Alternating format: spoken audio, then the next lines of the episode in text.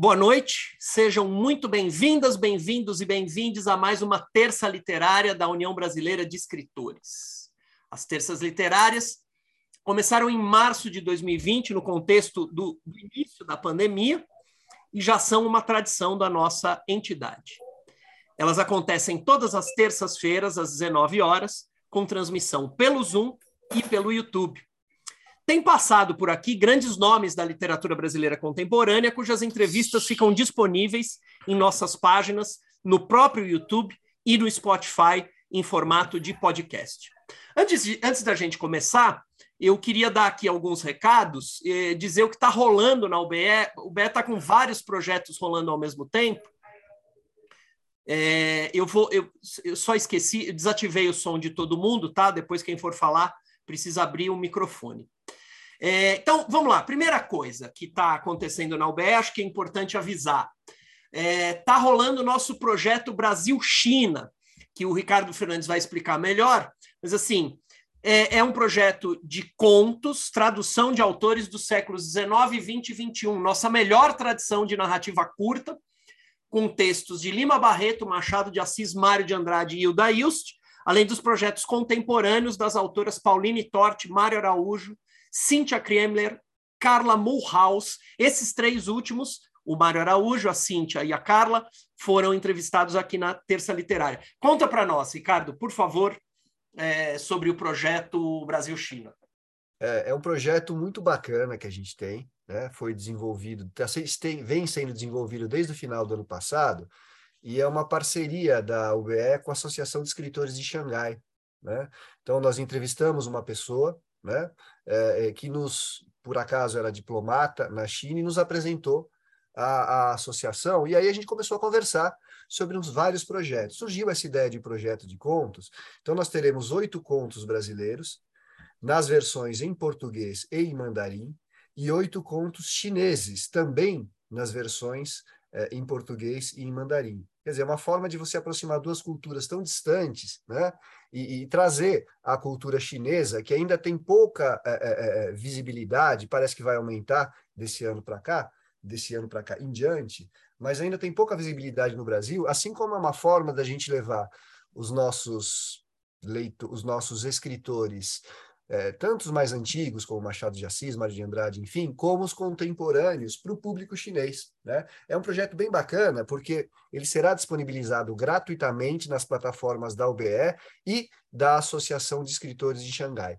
Todos os contos nas versões em português e em mandarim. Então, além da gente poder é, se deliciar com os contos, eu já pus no Google Tradutor e comecei a ver algumas coisas dos contos chineses, né? É, é uma coisa muito bacana é uma forma também da gente incentivar a tradução dessas duas línguas. Então, é uma coisa muito bacana. E pra, só que, assim, para a gente é, é, viabilizar esse projeto, é, nós temos um custo de tradução, né? o custo de tradução dos contos chineses será pago pela UBE, e a gente está fazendo um projeto de captação de recursos. Né? É, é, o projeto que, que começou no começo de julho, e vai até o dia 9 agora. Né? É um projeto da Catarse, depois a gente coloca o link aqui. Então, quem puder contribuir com esse projeto né, financeiramente é, é, é será muito, muito importante, porque essa contribuição ela vai ser é, destinada para pagar os tradutores e também um custo de produção do livro. Né? É, por isso que a gente está pedindo essa ajuda, a gente acredita muito, é um projeto inovador da UBE, Talvez o ano que vem, a depender de como for feito é, é, esse ano, a gente vai continuar, né, no, no, mesmo formato ou em outro formato, enfim, né, mas a gente quer divulgar esse projeto de captação de recursos, a gente já está divulgando nas redes sociais da UBE e pediria aí a todos os presentes que divulguem e, se puderem, contribuam para com esse projeto, para a gente viabilizar esse projeto aí. Né? Eu não sei se eu falei tudo que tinha que falar. Rogério, se eu esqueci de alguma coisa. Não, não esqueceu de nada, eu já coloquei, tanto, aqui, tanto aqui na sala do Zoom quanto na, no bate-papo do YouTube, já coloquei o link para quem quiser fazer a contribuição. Segunda coisa que está rolando antes da gente começar a nossa entrevista é uma novidade deste ano de 2022. É o prêmio Nelly Novaes Coelho de Literatura Infantil e Juvenil, em parceria com o grupo de pesquisa Produções Literárias e Culturais para Crianças e Jovens. Esse é um grupo de pesquisa uh, da FEFELESH, da Faculdade de Filosofia, Letras e Ciências Humanas da USP. O prêmio contempla obras de ficção no subgênero literatura infantil e ou juvenil. As inscrições estão abertas no site da UBE, que é www.be.org.br. Liga, diretamente ligada ao projeto a Meire. Meire, você quer falar? Você consegue falar assim, dois minutinhos, só para explicar de maneira geral o projeto? É um projeto muito bom que já teve antes, estamos retomando, e as inscrições estão abertas e todo dia chega bastante. Cada pessoa pode contribuir com duas obras, com ilustrações ou sem ilustrações. É só entrar no site da UBE e se inscrever. Legal. A Meire está que... diretamente. Oi, pode falar, Meire, pode falar. Eu acho que é isso, é uma oportunidade muito bacana e o prêmio para o ganhador será uma publicação da sua obra. Legal, obrigado. O caminho no site é, é ube.org.br, aí lá em cima, na aba lá de cima, tem prêmios, aí é só colocar o, o, o, cursor em cima de prêmios e já aparece, Prêmio Nelly Novaes Coelho de Literatura Infantil e Juvenil. Então é só é, entrar lá e se inscrever. E, finalmente, é, já estão abertas também as inscrições da segunda edição do concurso de contos Ana Maria Martins, já estão abertas, né? Se não me engano. É, se não estiverem abertas, estão chegando. O concurso do, da Ana Maria Martins, que é o nosso concurso de contos, foi um sucesso no ano passado. E a antologia de vencedores do ano passado já está disponível para compra no site da Laranja Original, que foi a nossa editora parceira, que criou um lindíssimo projeto gráfico www.laranjaoriginal.com.br. Finalmente, para a gente começar o que interessa, que é a entrevista com a Cássia. É, nos próximos dias, a UBE vai divulgar os nomes dos cinco finalistas do Prêmio Jucapato, um dos mais tradicionais do Brasil. Estamos chegando lá. É, atualmente, o presidente da UBE é Ricardo Ramos Filho, que infelizmente não pôde estar aqui hoje. O nosso vice-presidente Ricardo Fernandes já deu boa noite para todos vocês, é ele que vai fazer a entrevista. E a nossa convidada de hoje, pronto, vamos ao que interessa, é a Cássia Penteado. Ela já está aqui conosco, ela é escritora, advogada, tradutora, autora de dois romances, ambos pela reformatória do nosso amigo Marcelo Nocelli. Entre Meios, romance de 2018, Haikai, romance de 2021, além de ter participado em algumas antologias. Cássia, seja muito bem-vinda. Uma alegria ter você aqui. Seu entrevistador é o Ricardo Fernandes. A gente costuma fazer a entrevista até umas 19h50, mais ou menos. Uh, não é rigoroso, mas é assim: a gente gosta de terminar é, é, a parte da entrevista, você e o entrevistador, antes das oito, e aí no final a gente abre para algumas perguntas do público, com a finalidade de acabar ali 8h10, 8h15. Seja muito bem-vinda. A UBE é a casa do escritor brasileiro, portanto, é a sua casa, e é uma alegria ter você aqui. Se quiser falar algumas primeiras palavras. Boa noite, muito obrigada pelo convite, fico muito honrada de estar aqui essa noite e estou à disposição para responder as perguntas de vocês e, e bater esse papo com o Ricardo aí com todos. Bacana. É, é, Cássia, é, a gente vem conversando, a gente já se conhece há algum tempo, né, de, de oficinas e tal.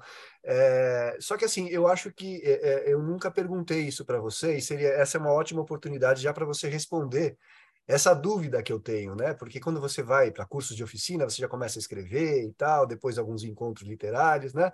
Mas, assim, e é uma pergunta que, que a gente faz para todo o, o, entrevistado, que é como surgiu o seu interesse pela literatura lá na infância? É, você vem de uma família de leitores? É, que livros você leu no começo da sua, é, é, é da sua história de leitora? Que livros você está lendo agora?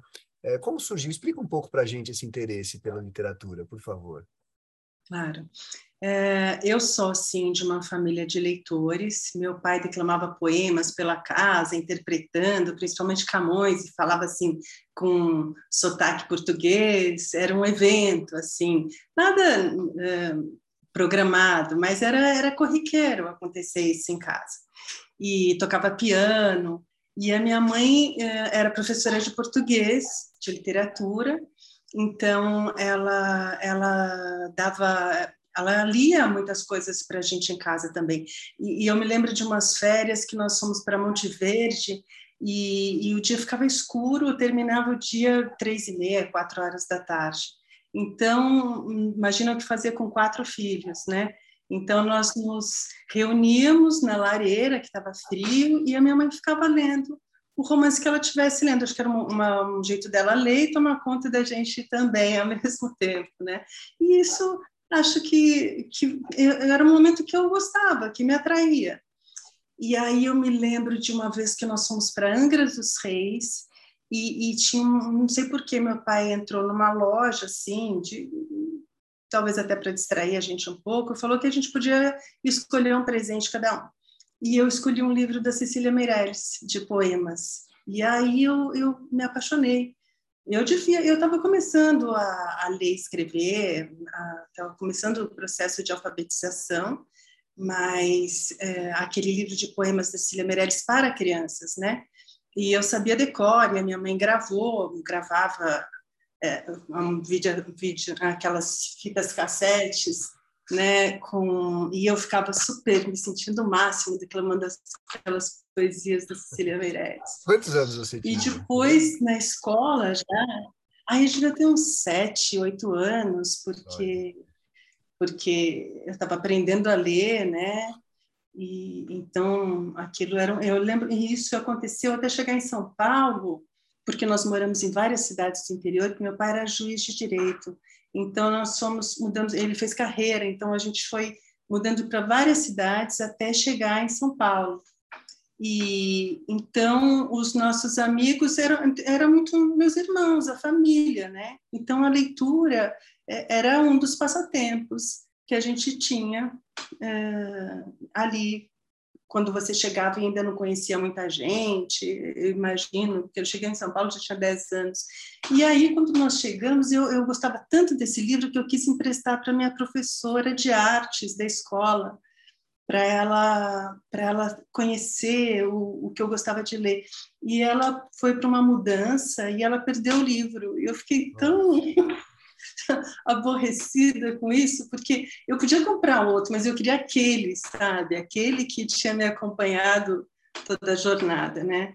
Depois eu lembro de gostar muito de, de Machado de Assis, na época do colegial, assim, que a gente está se preparando para o vestibular e tinha que fazer a leitura dos clássicos, né? Então eu gostava muito de ler. E, e, eu acho até que ele era um, um dos precursores, né, da, da, de você participar da, do que está acontecendo, do filme, do livro, do que ele fala, ah, para um pouquinho, você já leu muito, vai lá tomar um cafezinho agora, não é?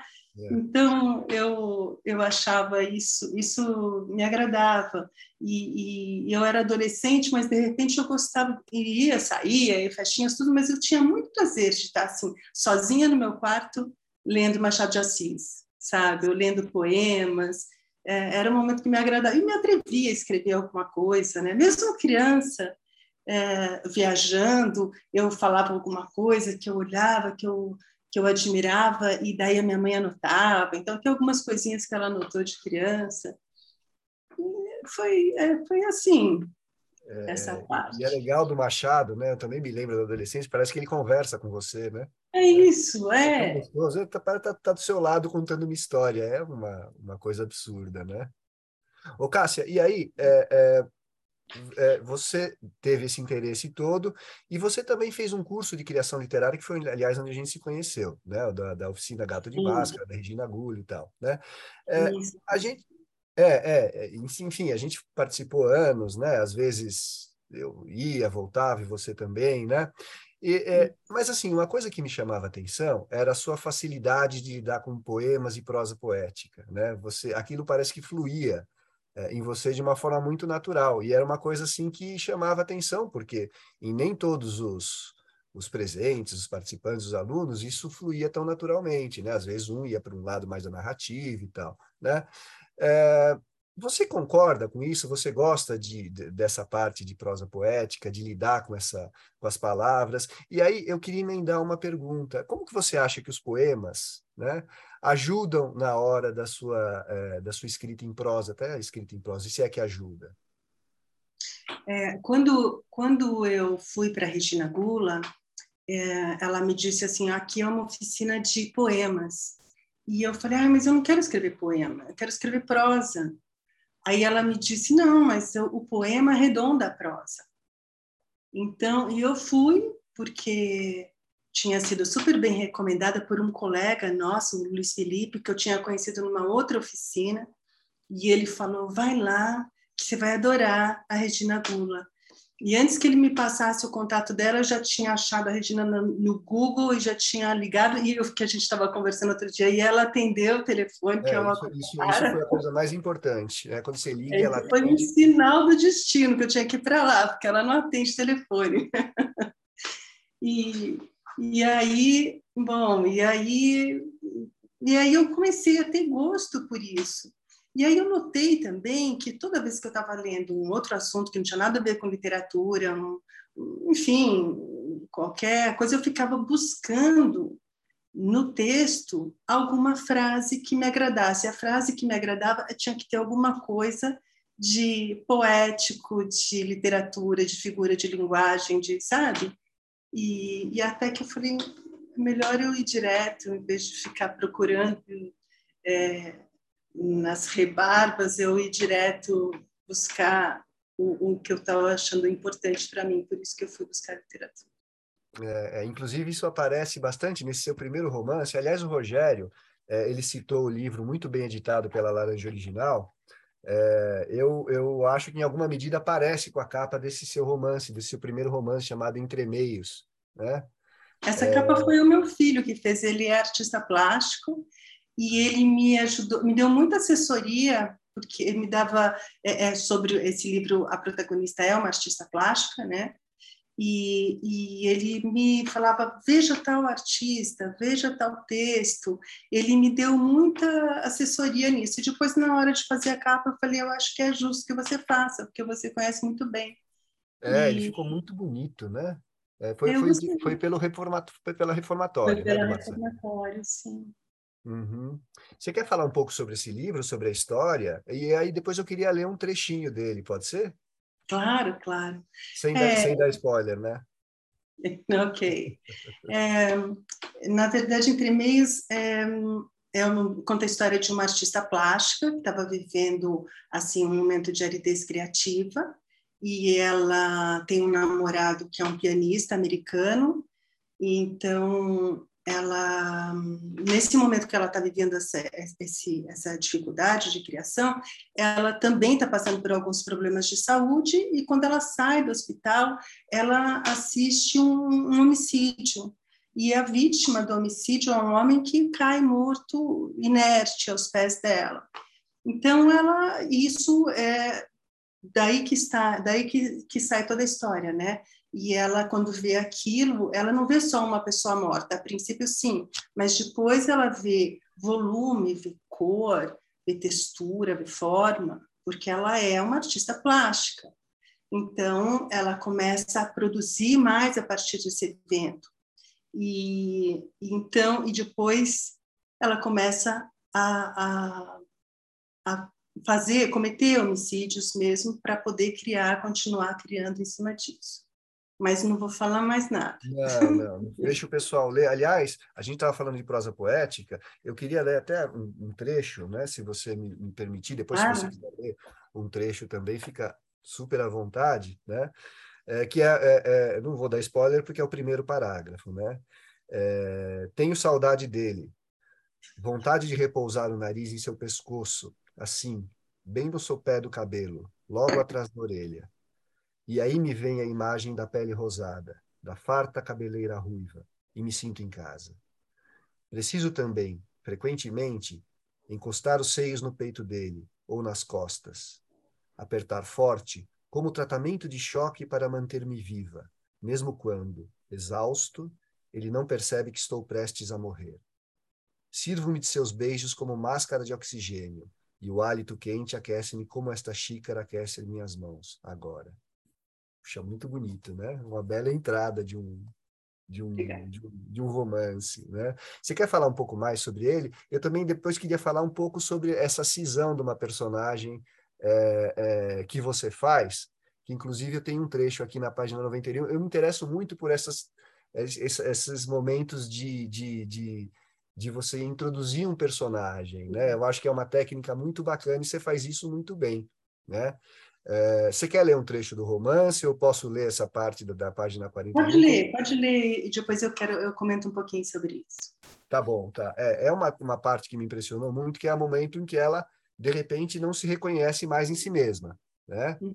E aí começa a história que eu não vou que eu não vou contar. Então, uma parte da história que eu não vou contar, né? É, diz assim: é, durante o trajeto de volta no táxi, a embriaguez dos sentidos envolve-nos em pleno êxtase. Ainda sou eu a mulher que se entrega às carícias de Andrew? Destaco-me de mim. É na minha perna que ocorre a mão afoita dele? Ainda sou eu? Ele aumenta a pressão da mão e busca a parte interna da coxa. Não sou mais eu. Olha, ela parte de uma pessoa para outra, né? É interessante como você deixa essa cisão muito clara, né? é, e ao mesmo tempo deixa claro que é a mesma pessoa, né? É, é eu, eu, sou advogada, né? E eu me lembro na aula de direito penal que o professor dizia assim na sala: é, eu tenho certeza, eu posso garantir, mesmo sem conhecer intimamente cada um de vocês, eu posso dizer que vocês seriam incapazes de assaltar um banco. Mas o mesmo eu não posso dizer sobre matar uma pessoa. Porque no momento de violenta emoção, qualquer um de nós pode cometer um homicídio, né? Porque um crime, é, assaltar um banco, tem todo um, caminho que chama intercrimes em direito, que você tem os atos preparatórios e depois é, como vai fazer aquilo, né, a cogitação, atos preparatórios, já não lembro muito bem, mas enfim, tem todo um caminho, tem vários momentos onde você pode repensar e desistir. E ali não. Na violenta emoção, você não raciocina, você comete crime. Em, em geral, a pessoa tem imediato arrependimento, mas não apaga o que aconteceu, né? Então, isso me chocou, assim, falar, puxa, e, e esse livro é um pouco sobre isso, dessa multiplicidade de pessoas, de personalidades que existe dentro de nós, que nem nós mesmos sabemos. Por isso que tem tantos psiquiatras, psicólogos e tantas terapias e tanta busca é tão, né, tanta busca para a gente se conhecer melhor, para a gente se conhecer um pouco mais, e não sei se a gente dá conta disso na vida. E, e então essa cisão, tanto é que ela não tem nome, né? Ela pode ser qualquer pessoa.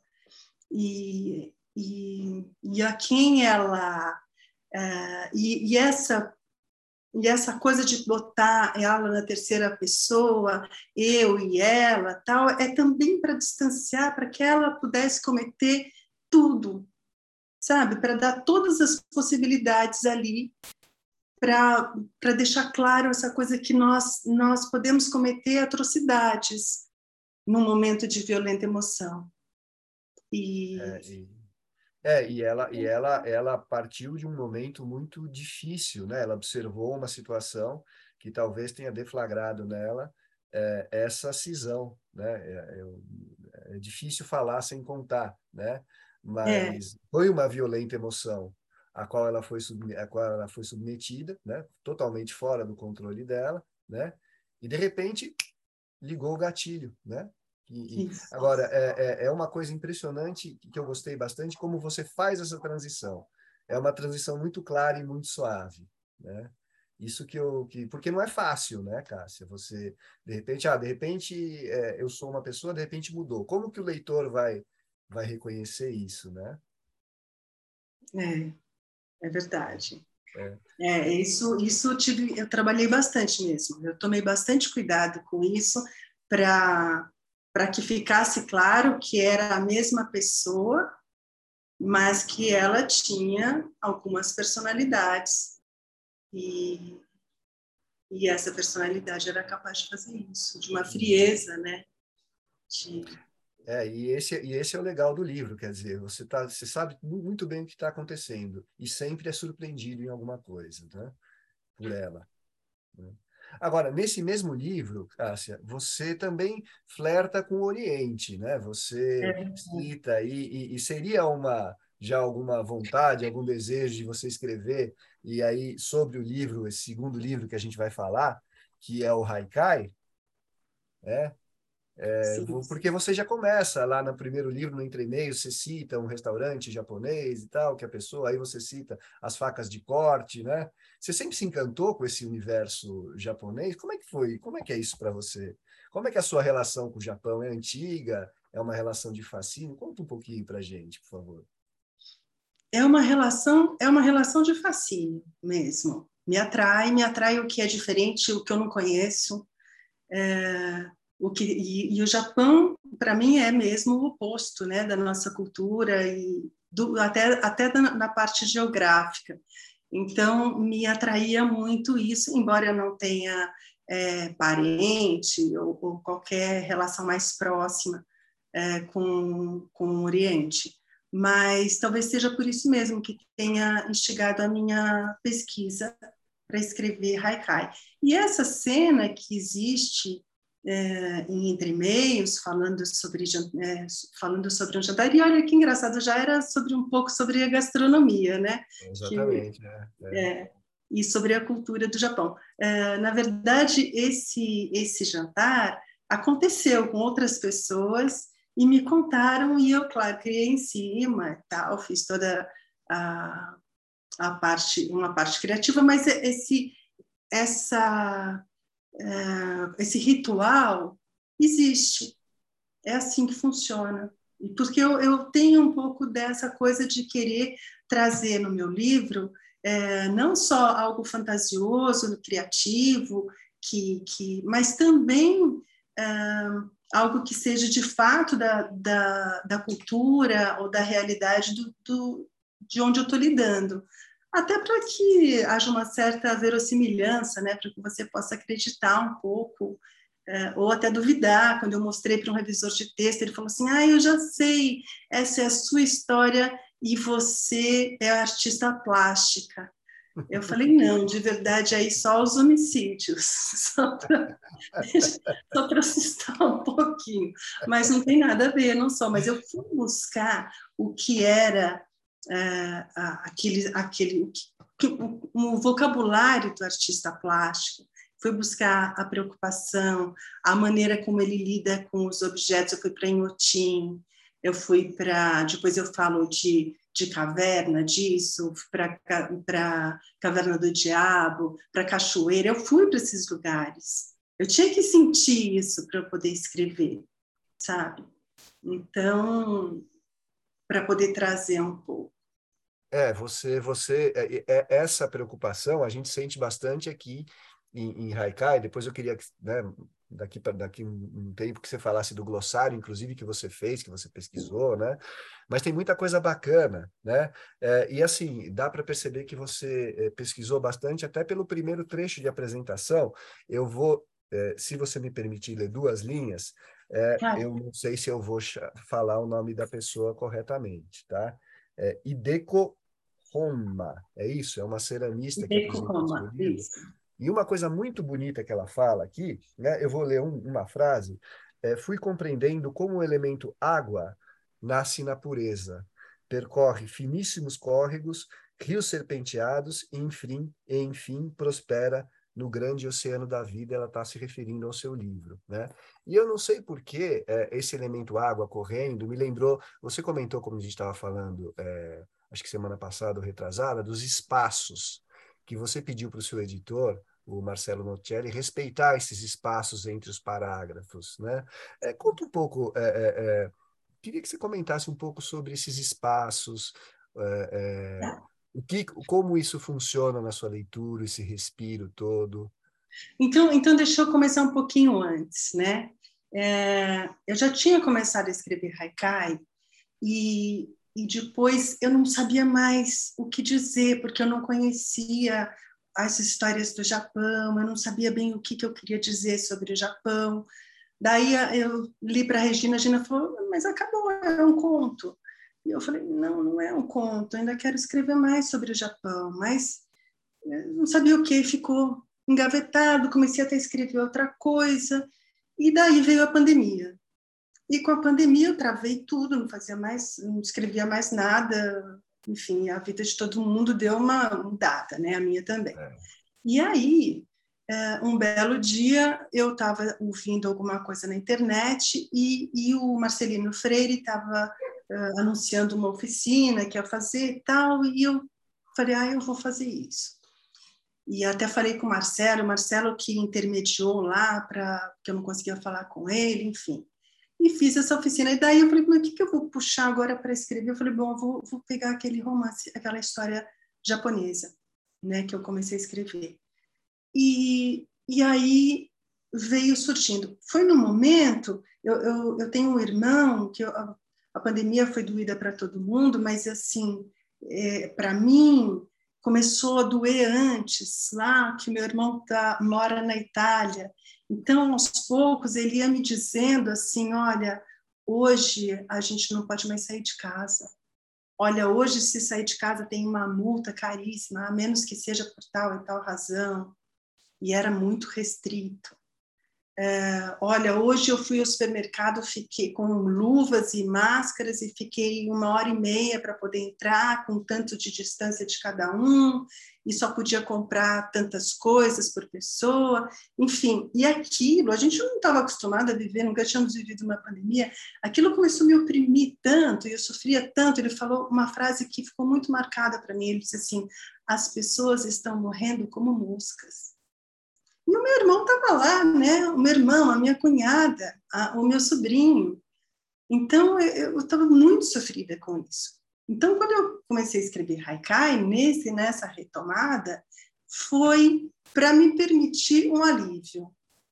E para trazer esse alívio também. Né? E algumas pessoas que leram falaram para mim, nossa, foi assim, um, um momento de, de, de, paz, de parar. Meu irmão falou assim: eu deixo num criado mudo, porque à noite, se eu estou meio agitada, eu dou uma lidinha para dar uma acalmada. E, e, eu acho que foi isso que eu quis oferecer, esse respiro. E o mar é esse respiro que eu escrevi sem me dar conta, na verdade. Eu escrevia, eu li, eu li Junichiro Tanizaki, que está aqui, que é Em Louvor à Sombra, ah, que mostra, é um... mostra, pra, mostra pra gente, desculpa. Aqui, tá. Deu, deu para ver? Deu, deu. E, e, e, também os haikais do, do Baixo, que eu não estou com, não tô com ele aqui, que na verdade era um encarte da Regina, que ela falou assim, nem esses haikais aqui. E, e eu, eu já devolvi para ela. É, Mas... Inclusive, o, os, os, o livro, para quem está assistindo a gente aqui, ele é entrecortado com haikais, né? Você tem Sim. haikais, né?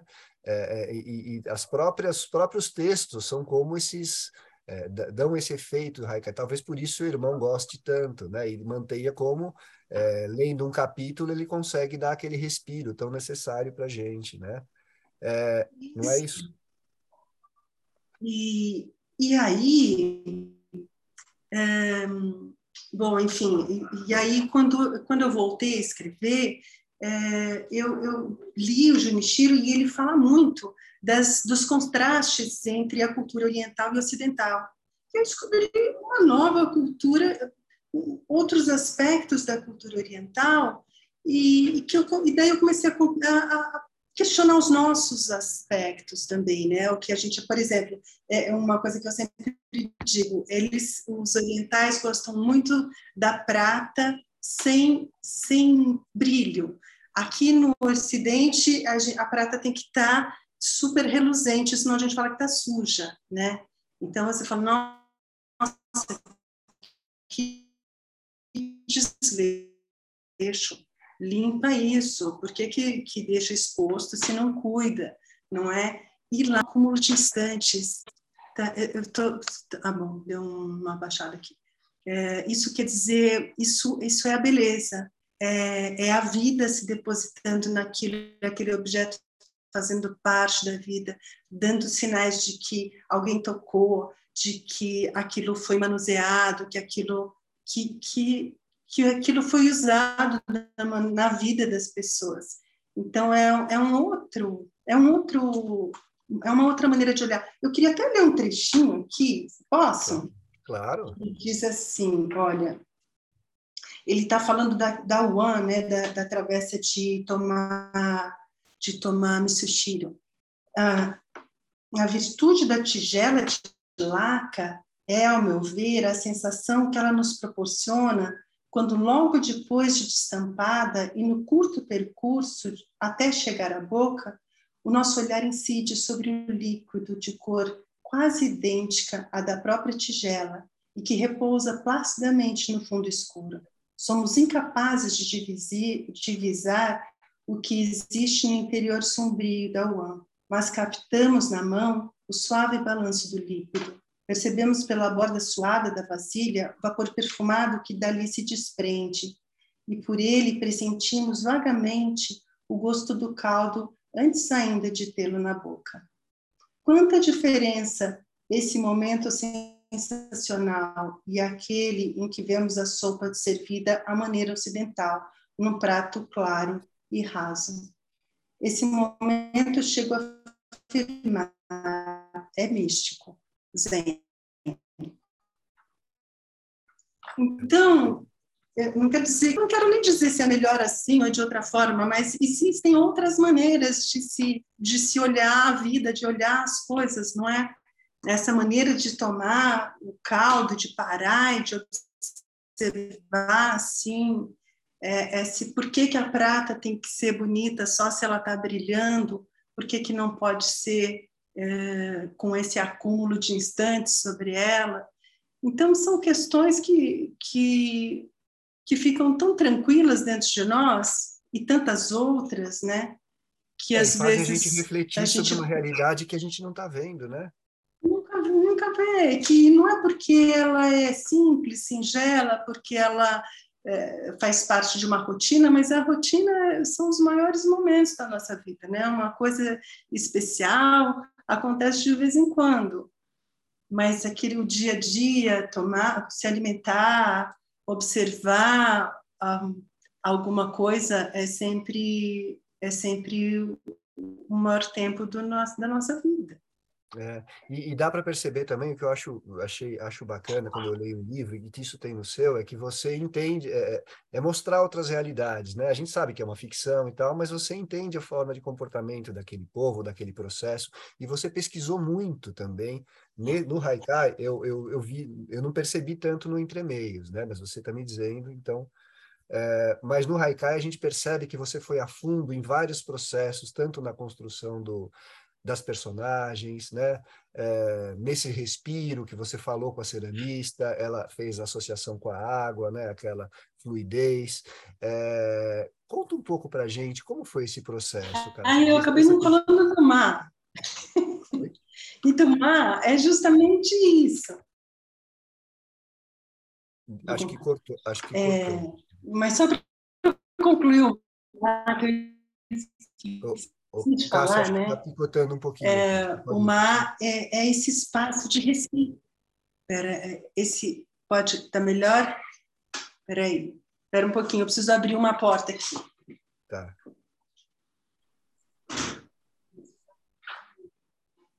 Mesmo tempo que a venha, não tem problema.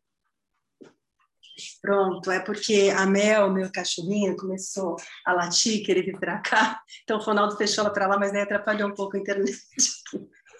mas enfim, o que eu queria dizer é que o mar é justamente essa parte, é, é, é onde reside o, o, vazio místico japonês, né? É aquele momento que, que eles deixam esse espaço em branco entre um texto e outro, que é para que a pessoa tenha esse momento de reflexão própria, né? Então, e quando eu escrevi, eu senti a necessidade de deixar espaços maiores e, e pedir para o Marcelo fazer isso. E quando entreguei para alguns orientais lerem até o Mashirashi, o Jota Takahashi, eles falaram isso, nossa, você tem o mar, o mar é isso. E aí que eu entendi por que, que eu sentia aquela necessidade de deixar esse espaço, né? Então, acho que é isso. É, Agora, pesquisa, você quer saber? Ah, eu pesquisei muito. Nada do que eu trato do livro eu sabia. Primeiro dos cogumelos, né? Que eu não, não, não fui tratar dos cogumelos no Japão. Esse passa aqui a produção de cogumelos na, na Serra da Mantiqueira. É, eu, eu, tava, eu fui ao supermercado e vi um rapaz entregando é, caixas de cogumelos e, e, eu fiquei assim encantada quando eu vi o que eu disse da, da epifania.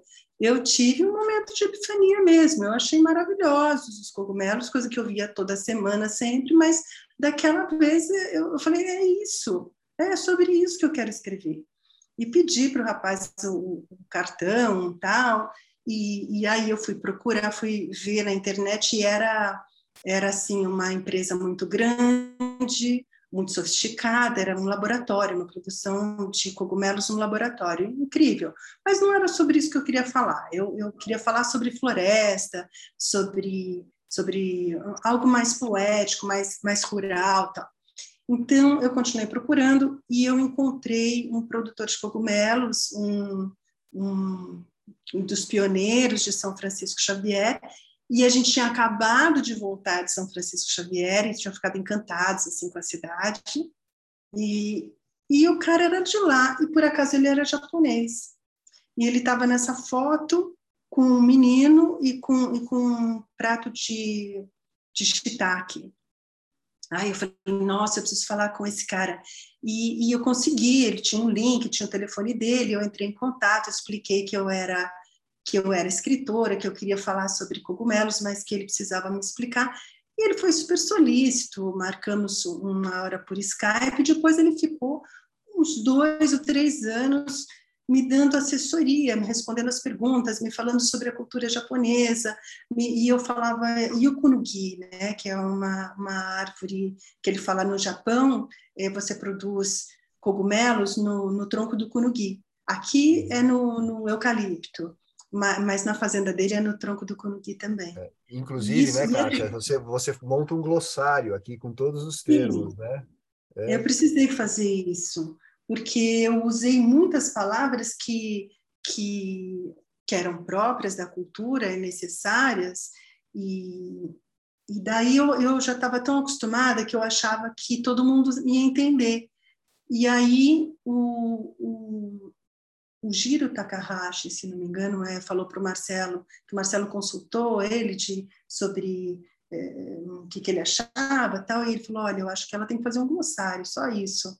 E aí a Thelma Shirashi também falou a mesma coisa, e eu, eu relutei um pouco, achei que não era necessário, mas muita gente que leu disse que sim, que recorreu ao glossário, e que, e que também se divertiu procurando na internet algumas palavras, porque daí via a imagem, e aí isso fazia com que ela tivesse vontade de pesquisar outras coisas, e era essa a minha intenção, sabe? De trazer de fato essa cultura para nós, falando da alta gastronomia, falando da arte da cerâmica, é, falando da refeição kaiseki, que é de Kyoto, e, e, é, são coisas que não são muito ditas, né? Você não está acostumado a ler muito sobre isso quando você lê algo sobre o Japão, não é muito o corriqueiro que a gente que a gente tem notícias Imagina. sobre o Japão, não é? é? Isso dentro de uma história que é muito bonita, né?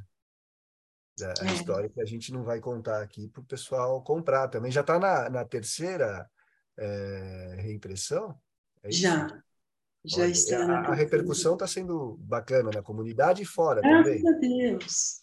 Também. E, e, é interessante porque os, os japoneses falam: puxa, se não fosse, se eu não soubesse que era você, eu ia achar que era um autor japonês. Outra pessoa foi lá e me disse que, olha, eu, eu peguei um livro e fui lá olhar para ver se você tinha olho puxado, porque tinha muita coisa ali. E já ouvi japonesa falar assim, Olha, eu fui para Kyoto, mas você estava mais presente em Kyoto do que eu. Olha, que legal. Então eu ouvi umas coisas gostosas de um bom hum. feedback, assim. É, é. E, aliás, também, além da, da, sua pesquisa, que é impressionante, as ilustrações são muito bonitas do livro também, né? Tem as ilustrações são da Mika Takahashi, que é artista plástica, porque eu achei que esse livro merecia, e o Marcelo também concordou, é, de ter uma capa, merecia ter uma capa, ele merecia ter essas imagens internas, porque no haikai, porque ele é um haikai em prosa, então ele tem que obedecer, ele é, ele é menor, né, porque o haikai é um, um poema pequeno, ele, ele tem a Raiga, que são as ilustrações do Haikai, todo Haikai tem Raiga, né, que são as ilustrações, então ele tinha que ter também, e precisava de uma, de uma apresentação é, para chamar atenção mesmo, para falar, olha que estou propondo algo diferente. É, é, olha, você divide ele em, em, em, quatro. em quatro estações, não é isso? Primavera, verão, outono e inverno, que é justamente é. para falar da impermanência, né? Das coisas que, das transformações, uhum. é. não só na natureza, mas na vida, né? É, é, e esse livro ele, ele dá uma leveza para gente, mesmo a história, né? Às vezes conduz para um lado, conduz para outro, e, e, você concorda ou não concorda, mas ele te transmite depois que você lê, e você lê muito rapidamente também, né? Mas é um livro que você lê rapidamente e tem vontade de ler de novo. Isso que é a coisa mais legal, deixar na cabeceira, como seu irmão leu. Aí daqui a pouco você lê, pega um trecho, lê de novo, pega outro trecho. Né? É, você pode degustar, você também pode ler rapidinho. É, quer estar curioso para saber o que, que vai acontecer na história, você pode ler, né? Mas você também pode parar e pensar em cada, em cada proposta, em cada imagem, né? É. Você quer ler mais um trechinho do, do, do livro, é, Cássia? Eu leio um, um trechinho de Hakai, que eu tinha separado aqui, que você me disse que você me deu essa lição de casa. é que eu fiquei curioso para saber o que você. Quais, quais eram os seus trechos mais bonitos. Nessa, sabe aquela curiosidade de, de leitor que pergunta para o autor sabe, o que você acha mais bonito? Quando o, o japonês dá muita muita importância para o significado do nome, né? Não só a sonoridade ou se tem alguma relação afetiva, mas o significado do nome. Então, quando eu fui escolher o nome para a personagem que nos leva para o Japão, que é a Sayuri, né? Que ela, eu, eu, eu fui pesquisar imaginando como fosse ser o temperamento dela, é, e aí eu tinha, era um outro nome antes. E eu não gostava muito daquele nome, mas eu achava que ela ia ter aquele comportamento, então eu fui escrevendo, mas eu sempre quis que ela se chamasse Sayuri, pelo significado do nome dela. E daí aconteceu de quando eu comecei a escrever, de fato, outono, que é quando é, que é o mês que é a estação que se passa no Japão, ela veio e veio de uma maneira que a personalidade dela não era daquela, mas era da Sayuri. Que, então, então eu vou ler um trechinho aqui. Distrito de Gashiyama, Kyoto, Japão, 1976. Koyo, as folhas do outono colorem de amarelo, laranja e vermelho as ruas estreitas e arborizadas de Gashiyama. Antes de alcançar o vale, escondida nas proximidades de um bambuzal, a minca onde Sayuri morava com os pais. A menina, esperada para o inverno, chegou no último terço do outono. Daí o nome Sayuri, pequeno lírio que nasce adiantado. Mal andava, descia engatinhando de costas os degraus de pedra e troncos que mantinham a trilha na declividade do terreno. Vez por outra, vencida pelo descômodo, do contato das pedras com as mãozinhas e joelhos delicados, ela joga o peso do corpo pequeno para o lado. Senta-se, busca com olhares gemidos os olhos da mãe. Satoko, escondida atrás do banco vermelho do terraço, acompanha Daminka e espreita a filha. No final da trilha, à beira do arrozal, Sayuri alcança a lama. Bate as mãozinhas no barro que espirra no seu rosto em seus cabelos finos. A menina soluça risos e bate com mais força e agilidade na terra que encharca suas vestes, alcança-se todo o corpo, a boca, causando-lhe estranheza rápida e indícios de prazer conhecido. Bate palminhas e fecha os olhos já bem mamacentos. Volta a bater com as palmas no chão. Protesta com gritos e esperneio quando o pai a toma nos braços, impedindo que chafurdasse como um porquinho. Kiroshiro trabalha no cultivo de arroz. Por sobre os ombros, a pequena Sayuri assiste o lugar do seu regozijo distanciar-se até desaparecer no amarelo esverdeado da plantação. Então, sua atenção se, se volta para as mãozinhas tintas de barro. Abre e fecha as mãos, observando a gila que escorre por entre os dedos. De volta a Minca, estende os bracinhos para a mãe.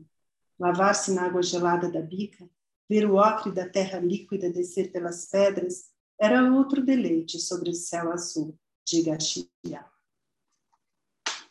Legal. Puxa, que bonito. Obrigada. e ela, ela nesse momento, a lama escorre pelos dedos. Depois ela se torna uma ceramista, né? E e é isso. Não sei mais o que vocês gostariam de saber. No final do livro eu conto todo o processo de pesquisa, porque porque eu acho que ele foi super importante, foi uma delícia de viver. A literatura me ligou, me levou para lugares que talvez eu fosse demorar muito para chegar se não fosse lá eu pedindo licença para fazer uma pesquisa para escrever sobre isso, né?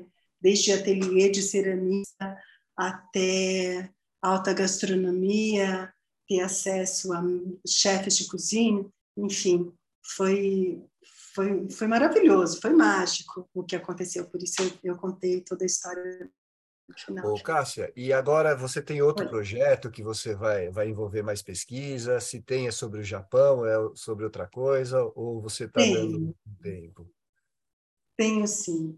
É, como era Haikai, e eu tinha que, que, sabe, concentrar bastante e eliminar muita coisa que eu descobri, que eu aprendi, é, sobre o Japão, e eu acho que o Japão ainda é riquíssimo, ainda tem muita coisa para se falar sobre ele, e tanto quanto o Brasil, que tem regiões do Brasil também que eu acho que merecem um, destaque, talvez estejam meio esquecidas, mas então eu quero trazer, e eu encontrei uma familiaridade entre esses dois lugares, e, e, eu já comecei minhas pesquisas, que eu também não consigo ficar assim muito tempo sem escrever, acho que a minha sanidade mental depende disso. Por isso você falou, ah, e ainda escreve. Eu falei, não, graças a Deus, eu tenho esse momento que garante a minha sanidade mental. Né? Então, eu, eu já comecei de falar antes, sabe? Porque, porque sei lá, me desanima. Eu gosto de ter aquele, mistério para mim mesmo, porque não, porque você começa a fazer, de repente você fala, não, mas eu não quero mais falar sobre isso, eu quero falar sobre tal coisa, isso aqui é mais legal, descobri isso. Eu escrevo durante o processo de pesquisa. Uhum. Então, às vezes mudo de caminho, né? Então, daí você vai me falar, ah, mas você disse que ia falar disso. E também tem coisas que eu ainda não descobri, que talvez eu vá falar também. Então, ah, bacana. Deixa, deixa correr por enquanto. Bacana. Ô, Rogério, como é que nós estamos aí? Vamos lá? Vamos, vamos fazer as perguntas do público? Vamos, vamos sim. Então vamos lá. É... Então, obrigado, Ricardo. É, vou, vou, pegar a palavra aqui. Cássia, é, a gente tem três perguntas, a gente tem duas aqui na sala e uma no YouTube. Então eu vou alternar, vou fazer uma daqui da sala, é, aí a gente faz uma do YouTube e outra aqui da sala e a gente fecha. Só antes estão nos assistindo Fernando Dezene, Eliakim Batista, Davi Omar, que está sempre com a gente, Fernando Dezene e Eliakim são da diretoria da UBE, Samira Jesus, oi, é, ela diz, estou aqui, a gente mandou um oi para ela, seja bem-vinda, Samira. Miriam Naves também, Ana Angélica Costa, sejam todas muito bem-vindas à nossa terça literária. É, primeira pergunta, quem quer fazer é Antônio Carlos, que está aqui na sala. É, pode, pode fazer a pergunta, Antônio Carlos. Primeiro, primeiro eu queria pedir desculpas que eu te fiz uma pergunta e caiu a rede, né? Antes de começar o programa, caiu a rede, eu nem ouvi sua resposta. E daí eu tive maior dificuldade para voltar, quando voltei já estava acontecendo a entrevista. Ah, ok. Mas eu queria te perguntar, que eu também perdi, estou meio desconcentrado hoje, qual é o livro onde há o assassinato? Porque uma coisa que eu gostei muito. Você fez a direita onde? Na PUC. Tá, eu gostei muito. Na PUC. Eu, eu vi. Eu gostei muito do, do, da sua noção, do que você falou, de que todos nós somos assassinos em potencial. Né? Eu acho isso fundamental. Nos meus cursos de direitos humanos, que eu fui professor nessa área, eu sempre ressaltei isso, que eu sou um assassino em potencial. Por isso mesmo eu não compro armas. Né? É por aí que eu ando desarmado e gosto muito do conceito no Norman Brown né, de loucura controlada. Então, na medida que a gente sabe que pode matar, é que a gente não compra arma. Loucura controlada é isso. É uma autodefesa. É o livro, né? então? Oi? É Entre meios. Entre meios. Entre meios. O Ricardo está aí com. Eu vou ler, viu? Ah, é esse daqui. É, você estava mostrando, mas eu estava olhando para ela, não podia olhar para você. Obrigado. Valeu, Cássia. Muito obrigado.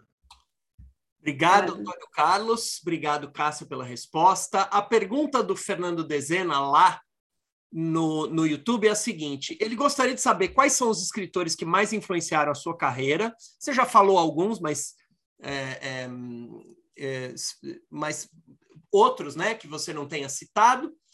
E se o olhar da advogada influencia na criação literária? Essa é uma pergunta interessante.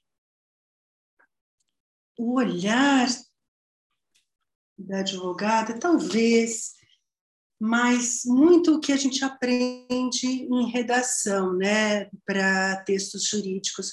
Você tem que ser muito claro, muito objetivo. Foi, uma, foi algo que me facilitou na hora das pesquisas, na hora de escrever, para você usar os termos mais adequados né, na escrita. Um, mas, ao mesmo tempo, foi o que me fez sair de direito porque eu me sentia tolhida, eu precisava que a palavra tivesse mais sentidos para poder explicar, para poder me manifestar de maneira mais abrangente. Por isso eu recorri à literatura. Mas é, é sempre bom, eu, eu acho que uma faculdade de direito você nunca perde, porque você lida com direito o tempo inteiro, né? no trânsito, no, na, em casa, no, no trabalho, no, na, enfim, o tempo todo, todas as suas relações eh, são regidas por alguma, alguma lei. Então, é bom que você tenha noção disso, não é? Mesmo que você não atue hum. é, como advogado. A, a, a, a Raquel, justamente que ia fazer a pergunta, ela precisou sair na hora que a gente estava aqui. Aí eu, eu Vou deixar aqui gravado o meu pedido de desculpas para a Raquel. Se eu soubesse que ela tinha que sair, eu, eu, eu teria dado a palavra a ela. Mas o, o, o perfil da Reformatório, que eu suspeito que seja do meu amigo Marcelo, ele está dizendo que Haikai é um grande livro. Cássia me foi apresentada, é ele mesmo, pelo Ricardo Ramos, e ambos os livros são muito bem escritos, os teus dois. Uh, você tem, ele diz que é muito bom para ele poder acompanhar o projeto literário da Cássia, que é cada vez mais original. É, então aí está aí o, o Ricardo, Ricardo foi, foi de uma generosidade imensa, sabe? Quando a, na nossa oficina de escrita com a Regina Gula, chegou um momento que, que ela falou assim, olha, os textos de vocês estão crescendo muito, então eu vou chamar o Ricardo Ramos Filho aqui para vir é, dar uma oficina para vocês de romance. E foi aí que eu comecei a escrever entre e-mails. E daí a proposta era que em uma semana a gente entregasse um capítulo escrito, pronto, né? E, e nós entregamos. E aí ele me disse: Olha, se você quiser continuar escrevendo, você vai mandando os textos para mim, que eu acompanho uh, o, o seu processo. E ele fez o tempo todo, e no final ele ainda foi ele que me indicou para o Marcelo que chegar com uma indicação do Ricardo não é para qualquer um, né? Então, eu, eu sou extremamente grata a ele, por, porque ele realmente, de fato, abriu meu caminho. E ele, vou reforçar aqui o que eu já falei, ele pediu mil desculpas que ele não pôde estar hoje, é, Ricardo está sempre aqui nas terças literárias, mas hoje, infelizmente, ele tinha um compromisso que ele não podia perder, questões lá familiares e tal. Tá tudo bem, eu falei para todo mundo, né? Tá tudo bem, mas era um, um compromisso inadiável, ele não pôde estar aqui conosco. Bom, se a, a, a, a Raquel tinha uma pergunta, não, não pode estar aqui também, ela teve que sair. Se ninguém tiver mais nenhuma pergunta, eu vou encaminhar para o nosso encerramento. Alguém tem? Estou de olho aqui nas camerazinhas, ninguém. Lá no, no, no YouTube, ninguém também. Então, a gente vai para o encerramento. É, é assim, é, é, Cássia, para a gente encerrar, eu normalmente apresento as, os, os, próximos entrevistados, apresento a agenda, e aí depois a gente se despede. É, primeiro, Ricardo Fernandes se despede, e aí você e eu fecho. Pode ser assim? Legal. Então, vou apresentar para vocês os nossos próximos entrevistados. Só um segundinho. Vou colocar na tela para vocês. Não é nenhum grande recurso, é um bom e velho PowerPoint. É, então, as nossas próximas entrevistas. Então, agora a gente volta à nossa agenda das terças-feiras. Na semana que vem, ele, que acabou de fazer o comentário, Marcelo Nocelli, que é escritor e também editor é, lá na Reformatório, enfim, acho que vai ser difícil para quem for entrevistar, dividir a entrevista, né? Marcelo tem grande experiência como escritor, grande experiência como editor. Depois Eliane França, no dia 16 de agosto, André Gardel, no dia 23 de agosto.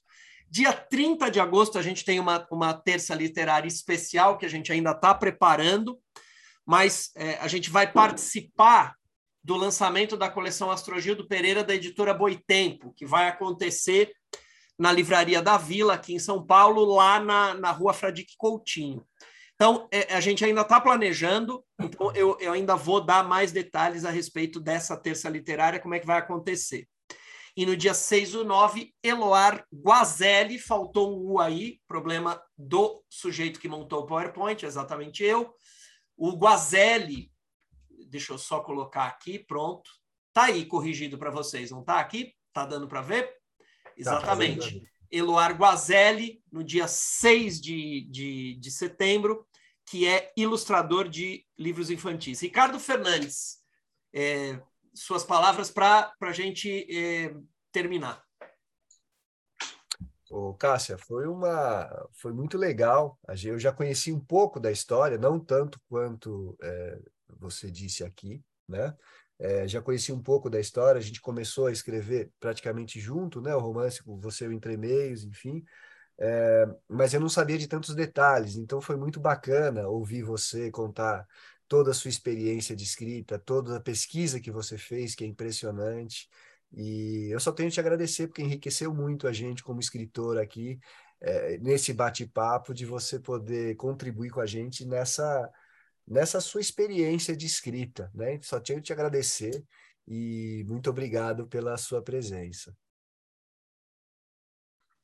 Cássia, se, essa, essa é a hora de você dar o seu tchau para o pessoal.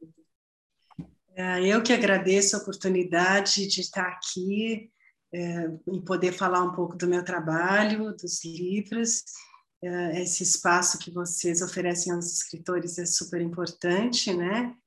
E e espero não, que tenham despertado um interesse aí por Haikai, por entre e-mails, e a gente se, se fala em qualquer momento.